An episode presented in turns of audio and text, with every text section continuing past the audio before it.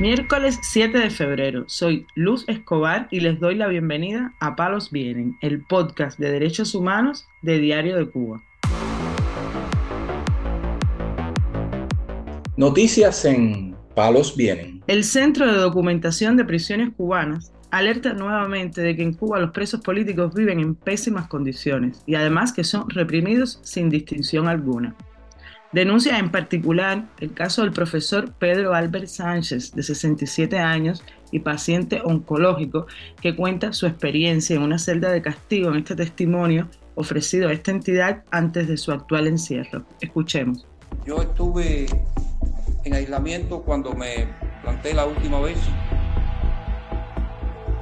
y hay cosas fuertes, hay cosas fuertes que decir. Un colchón sin sábana pestilente, pestilente, con una humedad, ese olor a humedad ya podrido así. Aún cuando el colchón estuviera, eh, porque es el colchón que, te toque ese día, te lo dan por la mañana, te, lo recogen de madrugada y te lo dan a las 10 o las 11 de la noche. El resto del tiempo es una plataforma de cemento ahí que hay fundida a los efectos. Y los mosquitos puede imaginárselo, porque esa prisión está en el campo son fuertes, las condiciones de aislamiento son fuertes. Recientemente, el profesor Pedro Albert volvió a declararse en huelga de hambre en la prisión 1580 de San Miguel del Padrón, en La Habana, y tuvo que ser hospitalizado a finales de la semana pasada, luego de pasar más de 10 días sin ingerir alimentos, según informó su esposa en redes sociales. El Centro de Documentación de Prisiones Cubanas expresó su preocupación y solidaridad con su familia y pidió su inmediata liberación. Palos Vienen, el podcast de derechos humanos de Diario de Cuba.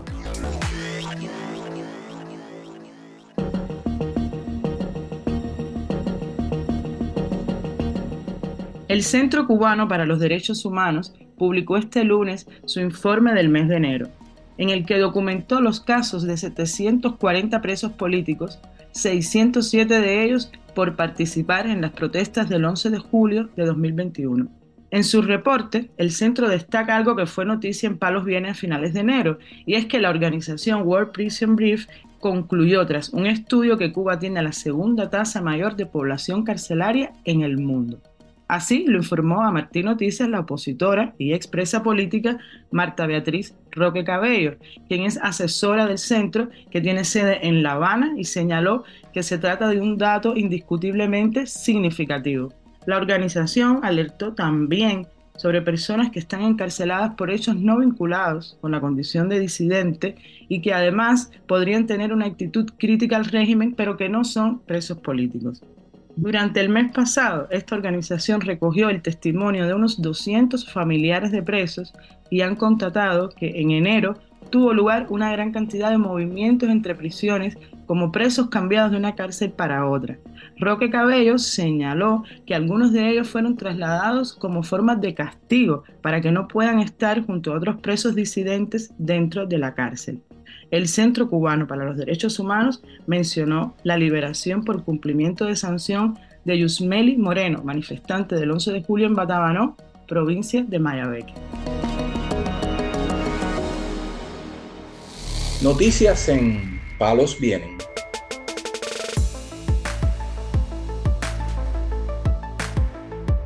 El Observatorio Cubano de Derechos Humanos lanza un llamado de solidaridad a favor de la hermana de la opositora y presa política Janet Pérez Quevedo, a quien intentan silenciar por denunciar la situación en la que se encuentra Janet en esa prisión. El observatorio destaca que es injusto que además de tener un familiar preso, también sean hostigados y amenazados. Escuchemos la denuncia de Jordania Pérez Quevedo, hermana de la presa política. Me llamo Jordania Pérez Quevedo, hermana de Janet Pérez Quevedo, presa política en Camagüey, Kilo 5, donde se encuentra recluida. Me llamó porque tenía problemas ya que está enferma y la jefa de unidad se niega totalmente a darle asistencia médica cuando mi hermana me estaba contando la situación en la que ella se encontraba, yo le dije a ella que llamara a alguien que ella supiese para que le, supiera, le subiera eso por Facebook, para que le, le hicieran saber al mundo entero en la situación que ella se encontraba en la prisión de Kilo 5 en Camagüey. Pero automáticamente bloquearon la llamada y se cayó la llamada. Al poco rato me llama la jefa de la prisión, Yaima Cano Castillo, amenazándome que me iba a buscar problemas si yo le hacía caso a mi hermana, que podía buscarme una prisión. Y cogí le colgué, pero después volvió a llamarme, le volví a colgar, después me volvió a llamar y me, me le volví a colgar. Temo que tomen tomen alguna medida contra mí y contra mis hijos, ya que cuando mi hermana fue presa en el 2017, el primero de mayo, eh, la seguridad del Estado no me dejaba tranquila lo que yo pasé con la seguridad del Estado no fue fácil. Recordemos que a finales de enero la capitana Yaima Cano Castillo, jefa de la prisión de mujeres Granja 5 en Camagüey, amenazó a Janet Pérez Quevedo con retirarle el beneficio de la mínima por denunciar deficiencias en la gestión de la abogada a cargo de su caso. Además, la presa política fue llamada por las autoridades de la cárcel para ser amenazada, en especial por la capitana Yaima Cano Castillo, jefa de prisión de mujeres de Camagüey, debido sobre todo a anteriores denuncias que había hecho la presa política. El régimen cubano mantiene un gran secretismo sobre la situación en las cárceles, negando la entrada a sus instalaciones a la prensa independiente y a la prensa acreditada en la isla, así como también a organismos internacionales defensores de los derechos humanos. La última vez que un grupo de periodistas extranjeros visitó una cárcel en Cuba fue en el año 2013, cuando fueron llevados al Combinado del Este en una visita guiada por oficiales del Ministerio del Interior. En las cárceles cubanas hay una tasa de reos de 794 por cada 100.000 habitantes, que arroja un total de alrededor de 90.000 personas en prisión. Este número, que solo es superado por El Salvador, posiciona a Cuba en el segundo lugar a nivel mundial en tasa de encarcelamiento.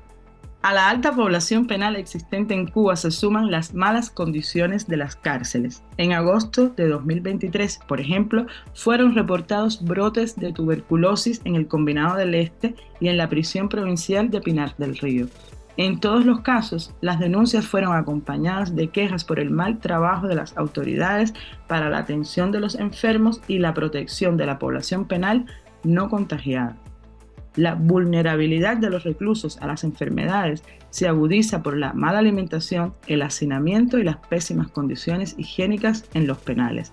A esto hay que sumar los maltratos constantes a los que son sometidos los prisioneros. Palos vienen, una producción de Diario de Cuba conducida por la periodista Luz Escobar. Puedes escucharnos en DDC Radio, Spotify, Google Podcast, Apple Podcast, SoundCloud y Telegram. Hablar de derechos humanos en Cuba puede ser una mala palabra, pero mañana volvemos con otras noticias. Esto es Palos Vienen, el podcast de derechos humanos de Diario de Cuba.